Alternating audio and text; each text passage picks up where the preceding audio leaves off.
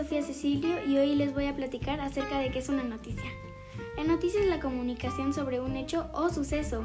Existen varios tipos de noticias y distintos medios para publicarlos. La primera noticia oficial en un periódico tuvo lugar en 1529 por Mercurius Gallo Belgicus y se trataba tan solo de una hoja donde se especificaba la noticia. Pero no solo en un periódico hay noticias. En 1922, casi 400 años después de que la primera noticia apareciera en el periódico, el francés Maurice Binot, a través de la emisora de radio llamada Radiola y la agencia de noticias Abbas, inició con la transmisión de los primeros boletines de información con noticias de actualidad y deportes. Después vendría la televisión. Entonces, en noviembre de 1936, la BBC de Londres realizó la primera transmisión pública con noticias y en 1939 Estados Unidos iniciaría transmisiones de sus primeras noticias. Pero hoy en día, el Internet y las redes sociales son la forma más común de enterarnos de noticias y a los mismos periódicos y agencias de noticias televisoras tienen a través de este medio la transmisión de sus propias noticias.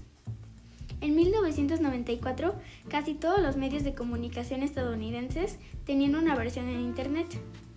Y surgen las principales redes sociales actuales, por ejemplo, LinkedIn en 2002, Facebook en 2003, Twitter en 2006 e Instagram en 2012 aunque la finalidad de esas no son las noticias, a través de distintos medios se publica una gran cantidad de noticias reales y no reales a través de estos medios.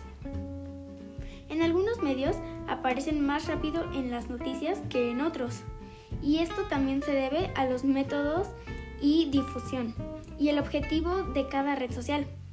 El hashtag, por ejemplo, después de ser solo un símbolo en el teléfono, Hoy es el símbolo más utilizado en redes sociales para hacer una referencia a un tema o difundir contenido y es la forma más efectiva hoy en día para que una noticia se vuelva viral. Hashtag Colegio Williams, hashtag Amo Williams o solo para conocedores.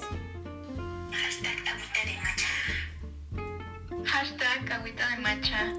Y luego aparece el trending topic o también conocido como TT, que es nada más y nada menos que